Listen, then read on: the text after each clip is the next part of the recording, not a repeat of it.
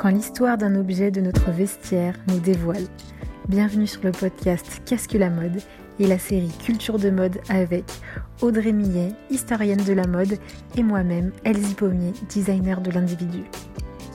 Pour ce dernier épisode, avant l'été, et la reprise de la série, à la rentrée, un petit cadeau. On se retrouve aussi en format vidéo, histoire de se présenter et de voir à qui vous avez affaire. L'objet du jour n'est pas un objet physique de mode, mais bien la culture de la mode en soi. Pourquoi se poser cette question Qu'est-ce que la mode? Et comment est-ce qu'on l'aborde? C'est une riche conversation qui repose, inspire et cultive. En tout cas, ce fut le cas pour ma part. Je l'espère pour vous. Alors, habillé, habilleur, bonne écoute.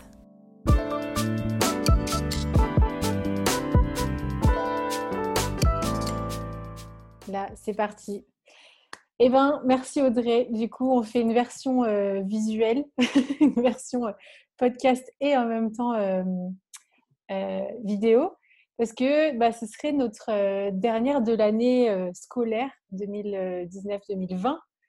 Et, et, je me suis dit, bah, attends, ça fait 12 semaines en fait qu'on se retrouve. Et Avant de mettre notre bikini.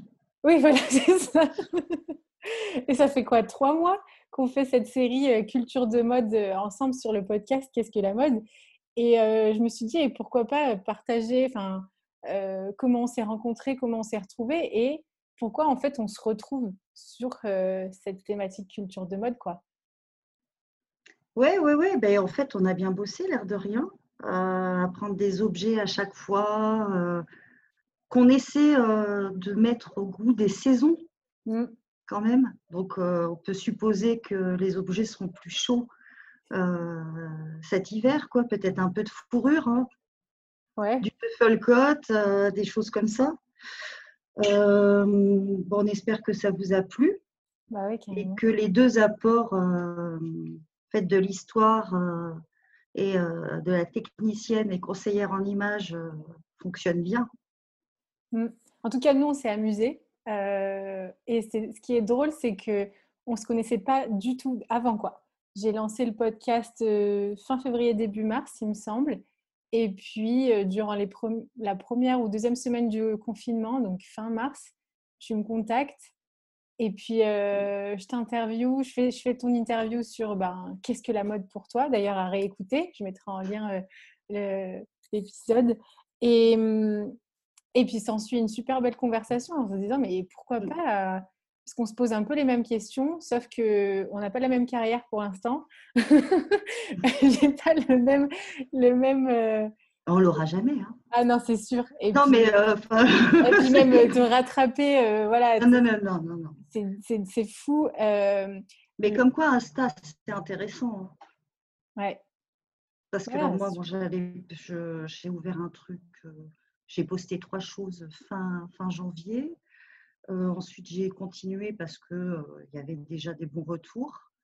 Mais euh, voilà, même les images, parce que c'est quand même le concept d'Insta, bah, ça permet quand même de mettre des podcasts, mmh. ce genre de trucs. Quoi. Ouais. Mais quand tu m'as contacté, voilà, je découvre que voilà, tu fais de l'histoire de la mode et tout. Puis en fait, c'est au fur et à mesure des épisodes, des épisodes que je réalise qui tu es. Techniquement, toi, c'est pareil, en fait, tu euh, t'enseignes. Oui, mais... Non, mais l'air de rien. on a quand même le même... Euh, en fait, on a les mêmes objets d'études. Mm. C'est ça qui, euh, moi, me semble essentiel. Hein. Ça relève de la pluridisciplinarité. prendre un objet et faire le tour de l'objet, hein, comme prendre un sujet de dissertation et faire le tour, se mm. demander. on pourrait même on pourrait même inviter d'autres gens, quoi, du marketing, euh, des économistes, hein, bien entendu, euh, des littéraires, euh, des philosophes, évidemment. Je pense à Lipovetsky. Mmh. ce sont des objets qui parlent à tous, quoi. Ouais. Parce que c'est ma grande théorie. On descend dans la rue, jamais tout nu. c'est ça. C'est totalement interdit. Non, mais c'est quand même la base. Vous pouvez descendre le ventre vide, je le dis à chaque fois ça. Mais pas coiffé, les dents pas lavées, Ouais, mmh. c'est possible. Mais pas tout nu, parce que là, vous finirez en prison de suite. Et ouais. Puis là, on ne sera pas écouté sur notre propos. Quoi. Mais et justement, ce que j'ai apprécié avec toi, c'est que tu rends accessible cette, cette réflexion de qu'est-ce que la mode. Et mmh, quand j'ai découvert, voilà, je découvrais au fur et à mesure ton parcours, ta façon de voir l'histoire de la mode, je la voyais vraiment accessible et je t'en remercie vraiment. Bah, je me suis sentie honorée, je le dis et je te le dis à chaque fois, mais vraiment de, de converser avec. Tu me gênes à chaque fois. ah ouais, bah, je le refais alors là.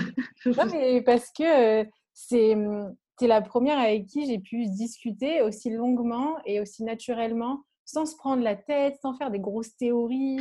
Il ne faut pas être prétentieux. Ouais. Quel que soit le sujet d'étude, en fait. Hein. Mmh.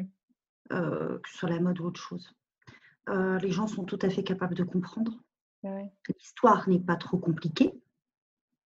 Elle n'est pas trop complexe. Elle se raconte normalement. Les concepts peuvent être utiles hein, et le sont. Hein, euh, il y en a quand même pas mal hein, qui maintenant sont assez, sont assez facilement maniés en mode. Mais ce qui se pense simplement s'explique simplement. Hmm. Ça vaut pour toutes les disciplines. Et d'ailleurs, comment tu es arrivée à l'histoire de la, de la mode, toi?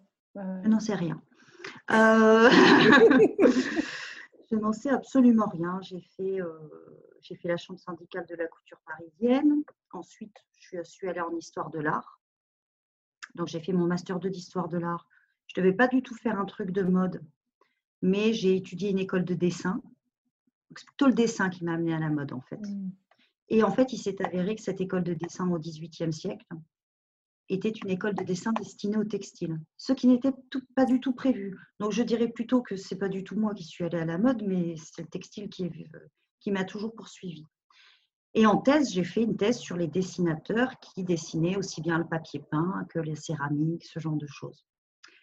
Et euh, entre, voilà, entre le côté euh, très intellectuel, euh, très historien, en mélangeant un peu aussi de philosophie, d'histoire des sciences et des techniques, c'est essentiel pour moi. Un vêtement, ça se construit. Euh, et un geste aussi, ça se construit. Hein. Euh, je suis arrivée maintenant à, euh, je crois, mais ça changera hein, par la suite, à, à, comprendre, à essayer de comprendre un objet de mode, mais de manière entre guillemets complexe, qui, n'est pas seulement dans la description de silhouette, mais qui relève également de l'économie, euh, du social, du rapport à l'autre, à soi, aux autres, qui relève de la littérature, c'est-à-dire des représentations et de l'imaginaire, également de la peinture, évidemment de l'art, toujours les imaginaires, euh, qui relève également de la politique. Euh, là, on a pu admirer tout simplement le masque. La manière dont, pendant les municipales, le masque était porté ou pas, à quel moment, la politique, bon, alors les lois somptuaires, hein, si on remonte très très loin, mais également euh, lorsque les politiciens vont dans des usines et portent des cols roulés de type lycra qui rappellent les années 70, euh, c'est bien pour se rapprocher de l'ouvrier. Exactement. C'est essayer de mettre tout ça. Alors évidemment, ça met longtemps à, ça met un petit moment à, accoucher. Hein. C'est pas, euh, pas des, accouchements très évidents parce qu'il faut se remettre à niveau dans tous les domaines Mmh. et demander surtout des relectures euh, bah, aux gens plus spécialistes. C'est ça, parce que le vêtement, vraiment, il est partout dans toutes les sphères de la société. Et moi, ce que j'aime beaucoup aussi, et pourquoi j'aime étudier et je me suis initiée à, cette culture de la mode, c'est parce qu'on apprend à connaître l'humain, en fait. Comme tu disais, c'est de la C'est une, histoire une histoire des gens. Voilà, c'est l'histoire des gens, c'est l'histoire de, de l'humanité, en fait, et euh, de, L'anthropologie même, elle, étudie ça, elle étudie le vêtement pour savoir et comprendre comment la société de cette époque, à cet endroit-là, fonctionnait. Quoi. Mmh. Donc, euh, c'est dingue comme euh, le vêtement, en fait, nous, nous raconte. Ouais. Mais ça relève de l'ADN, en fait, des gens. Quoi. Mmh, mmh. Et même celui qui s'en fout, et moi, ça m'arrive aussi de m'en foutre, hein, bah clairement, bah, il fait passer un message. Quoi. Exactement à chaque fois, c'est une banderole, quoi. C'est une discussion. Euh, euh, voilà ce que je veux dire avec mon, vêtement. Voilà ce que je veux dire. Mais avec les cosmétiques, alors c'est ça qui, est, qui, a été plus compliqué. C'est qu'on ne sait pas comment encore appeler euh, tout ça. Alors, il y a Daniel Roche, bien entendu, la culture des apparences. Donc, c'est de ça. C'est de ça qu'on parle. Mais c'est pas, et Daniel Roche, lui, il a très très bien compris, c'est pas juste l'apparence, le vernis. Euh, c'est tout, tout, en profondeur. Dans un inventaire après décès, lorsque le notaire passe, on sait ce que le mec avait dans ses placards. Oui, c'est ça. C'est la représentation de ce qu'il y avait euh, mm. à l'intérieur. Et maintenant, on y ajoute les cosmétiques et aussi la chirurgie esthétique. Et euh, pour moi, c'est ce qui a été le plus complexe. C'est de me mm. dire, oui, mais comment on fait pour être spécialiste des gens, du vêtement, de leur manière de porter le vêtement si, mais le vêtement, ça ne veut pas dire accessoire. Non, Et en fait, euh, il y a aussi le maquillage, il y a aussi la chirurgie qui peut intervenir de manière extrêmement profonde dans le corps. Mm. Il y a toutes ces choses-là et il y a les lois, les, lois, euh, tout simplement. Donc c'est, moi, j'ai pas encore le mot. Alors apparence, c'est celui apparemment qui conviendrait le mieux. Mm. Mais le problème, c'est qu'il n'est pas très plastique. Voilà, c'est, il est pas. quand, on, quand on en parle, on fait Ah, c'est les apparences. Ce n'est qu'une apparence. Ça a l'air évidemment futile et tous ces genres de. Ouais, Alors que fait, c'est très profond. Voilà, c'est pas en surface. Donc, mm. on va le trouver un jour, hein, mais je désespère. Bah oui, oui, parce qu'en fait, euh, mais parce que ça mélange des choses abstraites de l'humain et des choses très concrètes dans un objet. On parle de mœurs, on parle de d'innovation technique, technologique, on parle euh, du regard des uns des autres euh, sur soi. Donc c'est vrai que c'est compliqué. mais cette culture des apparences, ouais, pour l'instant, c'est vrai que ben, on continue de creuser. Ben, je, mets bien, moi, l'idée, mais il n'y a toujours pas le mot, hein, de fabrication. Mmh. Parce que tout le monde fabrique. Celui qui va écrire, euh, par exemple, Balzac, va fabriquer une image. Zola a fabriqué hein, euh, Au bonheur des dames. Euh, le vêtement se fabrique hein, avec des petites mains. les gens fabriquent leur propre apparence, rien que dans la composition, hein, en alliant. C'est vrai que, je, mais dans la fabrication, il y a, une, il y a le côté mécanique aussi, on, et on a besoin, il y a l'utile, l'utile, mais il y a aussi mmh. cet aspect beau qui manquerait dans, dans la connotation de mmh. fabrication. Où euh, en fait, euh, la, mode, l'industrie de la mode, c'est une industrie du beau. On veut du beau, on veut du quelque chose qui nous. Ça, il faudra faire un podcast là-dessus. Hein. Ouais. Sur le, le, beau et le lait, parce que le lait est hyper vendeur. Hein. Mmh. Ah oui, c'est sûr, surtout ces dernières années. Euh, c'est sûr. Post, post 70, euh, mm. tant que c'est nouveau, euh, il y a tout un truc sur le lait. Il y a un auteur qui a écrit sur le lait, je ne me souviens plus. Mm. Mais le lait a sa place. Ouais, Dégage une émotion, en fait. C'est l'émotion qui a une place. Ouais. C'est l'émotion envers soi-même, avec les autres, avec son propre corps, avec le corps des autres. Il y a même du spirituel aussi. Hein. C'est de l'ordre du divin. Toi, tu en parles souvent de la Madeleine de Proust. Ouais, c'est vrai il y a des fringues comme ça qui. Euh, euh, moi, j'adore, par exemple, les trucs années 70, tout ça, euh, un peu psyché, genre Gucci. Il faut le porter, hein, évidemment. Mais, mais parce que ça me fait penser aux tapisseries. Mmh. Et qu'il y avait chez Mani, genre de trucs, quoi. Donc, la Madeleine de Proust, elle est, je veux dire, c'est quand même du très laid. Ouais. Il faut assumer, non, mais c'est très laid. Mais ça se porte. Hein. c'est ça. C'est la force de la mode et en même temps toute sa contradiction.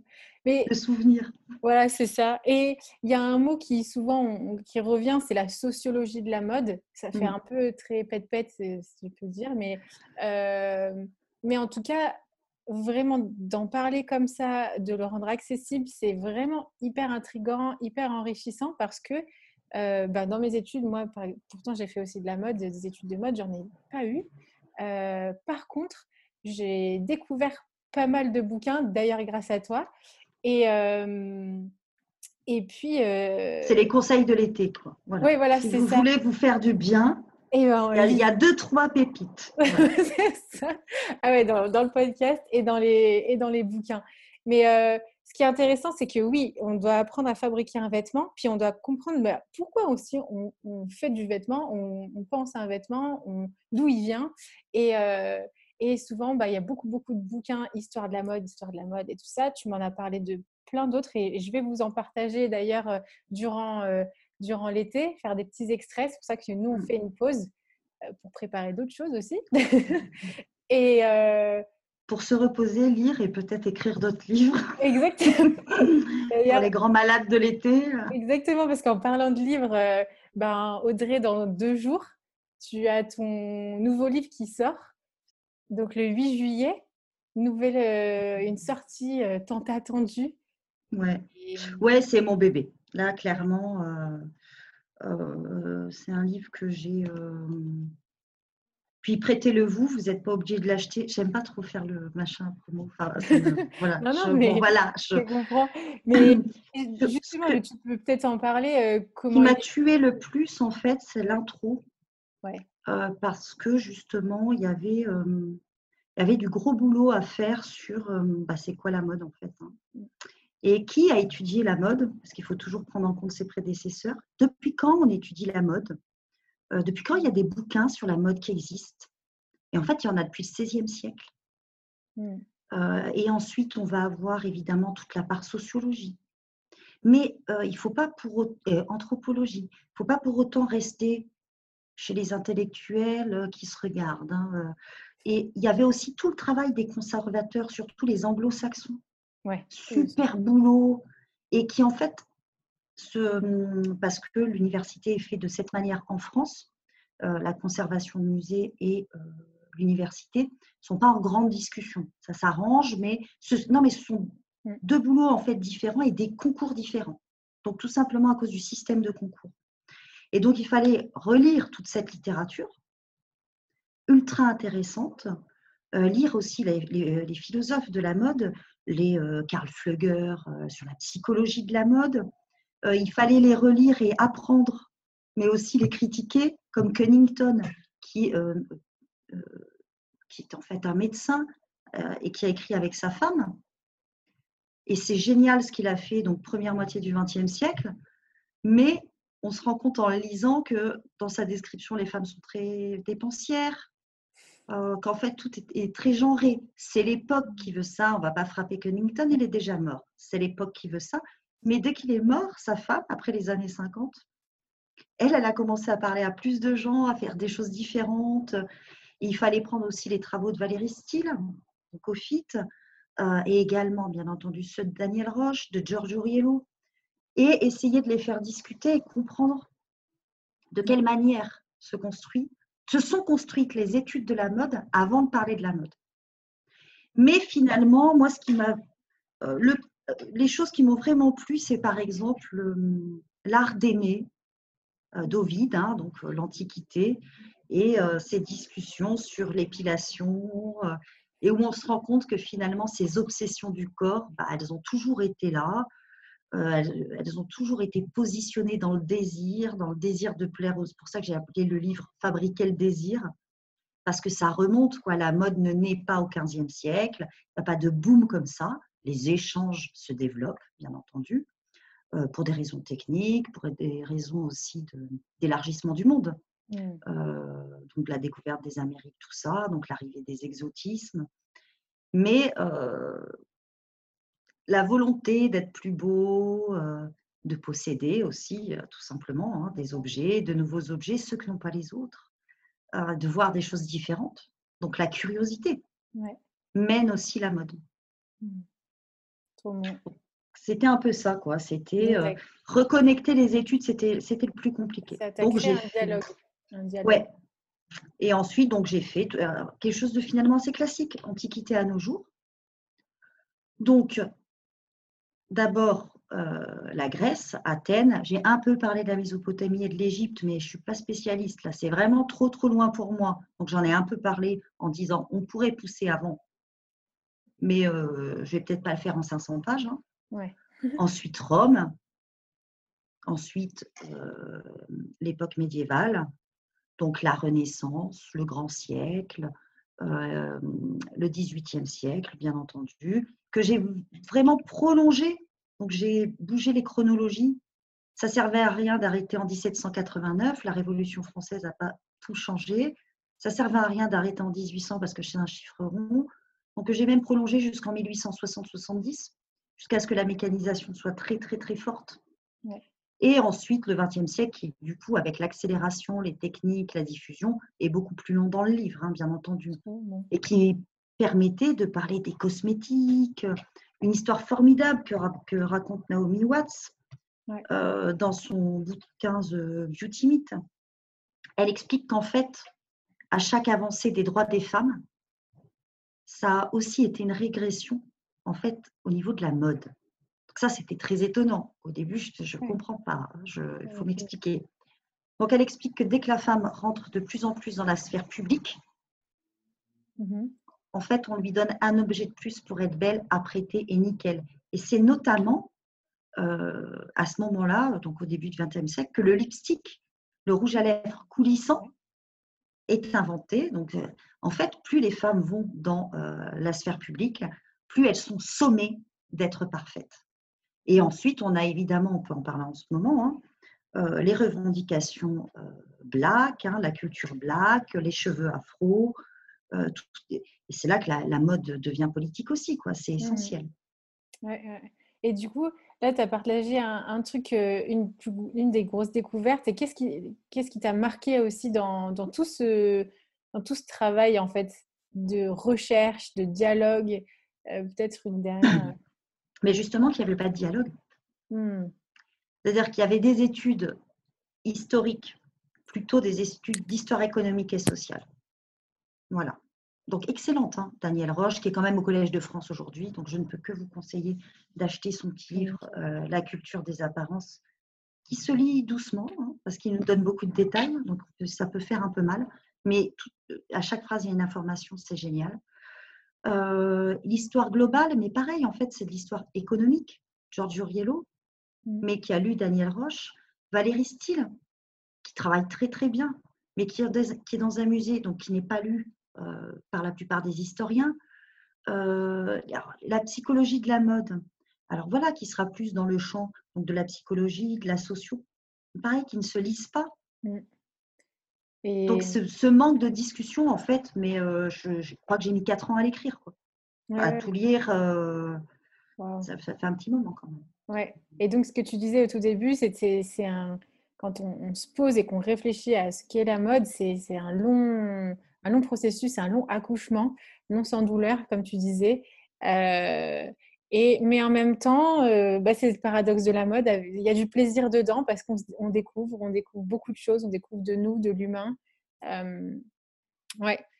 Donc, est-ce que tu veux nous lire un, petit extrait ou alors, du coup, moi, je veux bien vous lire. le droit. ouais, j'ai le droit, mais alors du coup, c'est pas moi que je vais citer. Hein, moi, j'ai beaucoup, beaucoup aimé euh, Gilles euh, Lipovetsky. Voilà, ça, c'est super important. Et c'est la fin, en fait, du livre.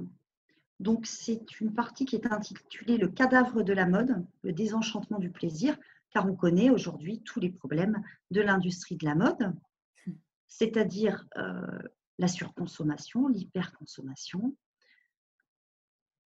effectivement les coûts environnementaux, mais moi j'aimerais bien aussi qu'on insiste, et c'est un peu mon dada, euh, sur les coûts humains. Euh, voilà, et les coûts humains, c'est-à-dire aussi bien pour euh, les petites mains du Bangladesh hein, ou d'ailleurs, que pour la vendeuse dans des, voilà, dans des dans des boutiques de fast fashion en France, hein, qui ouvrent des cartons de colorants dégueulasses et qui fait quatre fausses couches, qui n'arrive jamais à avoir d'enfants, qui se retrouve avec du mercure dans le sang. Mmh. Ça, c'est le prochain livre. Et Gilles Lipovetsky, en fait, il nous, le, il nous l'explique.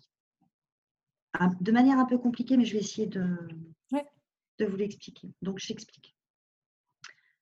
Lipovetsky explique parfaitement ce que l'homme cherche dans l'achat. L'objet convainc l'acheteur du total bonheur qu'il acquiert en passant à la caisse de la boutique. Donc, je vais laisser parler Gilles. Achat plaisir, consommation expérientielle. On a souvent souligné comment la publicité érotisait la marchandise, créait un environnement festif, un climat de rêve éveillé et de stimulation permanente de désir.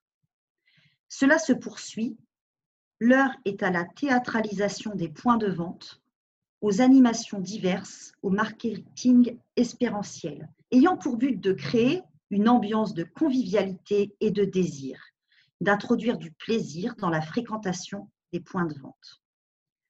Tandis que les experts anglo-saxons parlent de fun shopping, les centres commerciaux et les magasins Nouvelle Tendance se proposent de réenchanter les gestes et les lieux d'achat, de transformer les zones de temps contraintes en zones de temps plaisir. Mais si importantes soient-elles, ces stratégies de vente n'expliquent pas tout.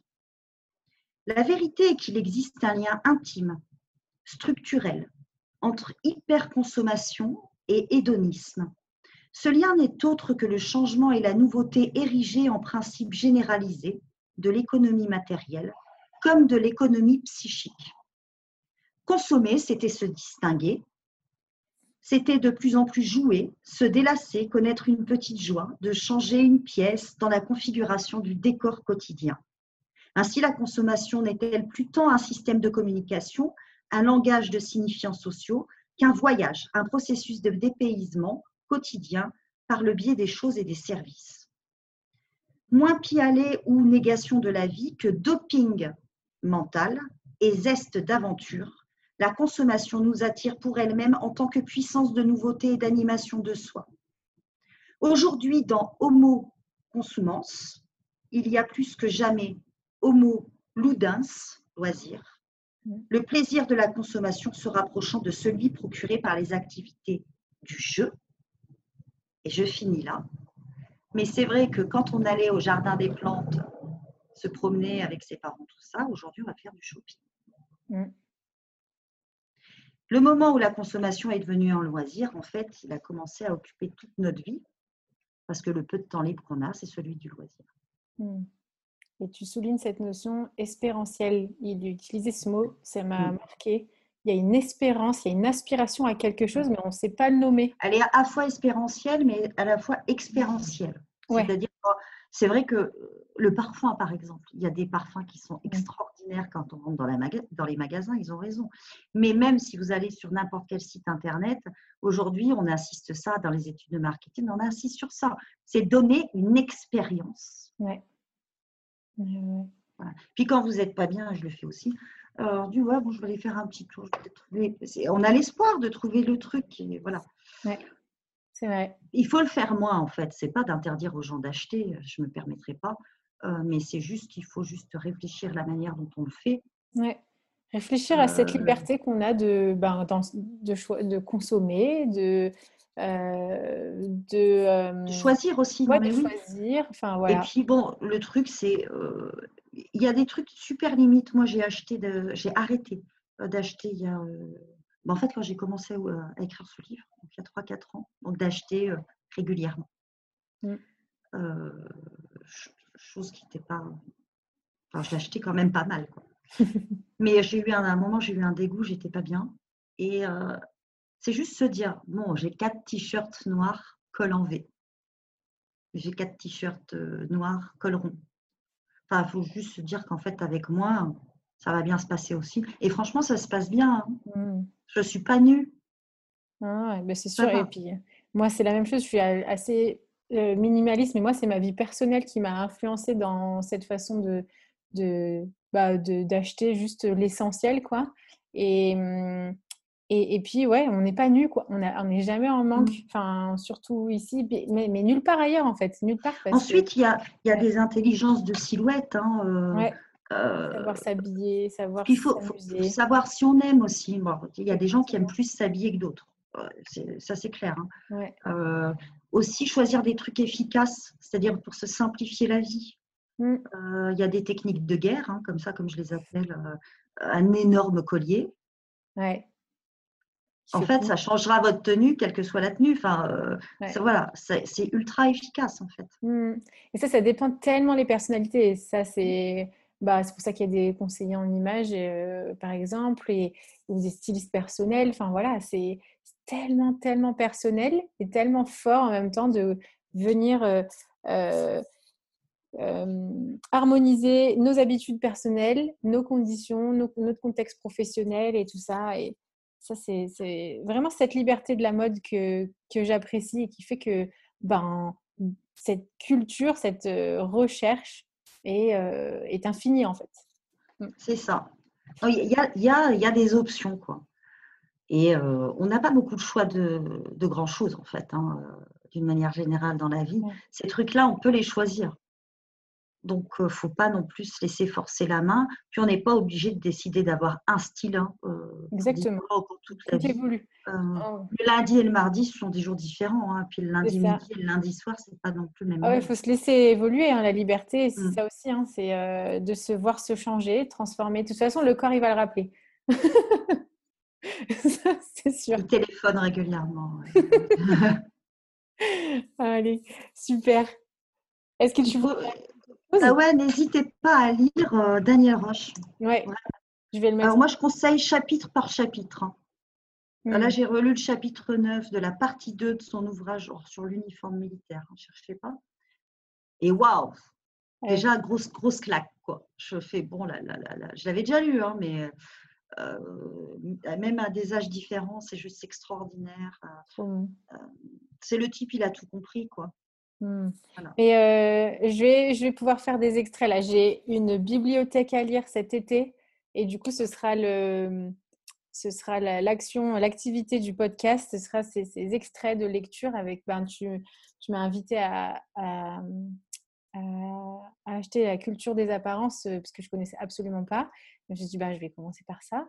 il y a aussi euh, sur le, Histoire des choses banales de Daniel Roche qui est bien. Mmh, Alors, mmh. il y, a, il y a, un peu de textile, mais il parle aussi d'autres trucs qui est plus simple à lire. Et c'est intéressant, justement, et la mode, c'est de l'objet et justement euh, des choses qui, des études qui se passent sur, euh, sur d'autres objets. on peut facilement faire le parallèle nous-mêmes, en fait, pour la mode. Donc, mmh. super. Et ben, Passez tous des bonnes vacances. Hein. Bah ouais, bonnes hein. vacances, bel été. ouais. Et on se retrouve à la rentrée, même si on fera passer des trucs euh, ouais, cet été, voilà. Carrément. Moi, je vais promener mon livre dans toute la France. Ouais, ça, c'est vrai.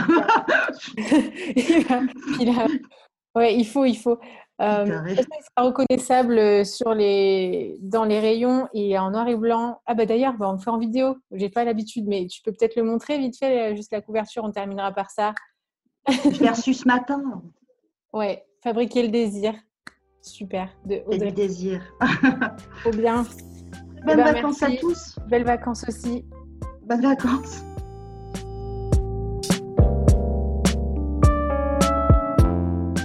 Petite précision, la sortie du livre d'Audrey, c'est le 7 juillet. Si vous voulez réagir à cet épisode, n'hésitez pas à m'écrire sur contact.elzipomier.com et retrouvez tous les épisodes de notre série sur votre plateforme d'écoute de podcast préférée. N'hésitez pas à vous abonner et puis tous les liens des épisodes, des livres dont nous parlons se retrouvent dans la description. Bel été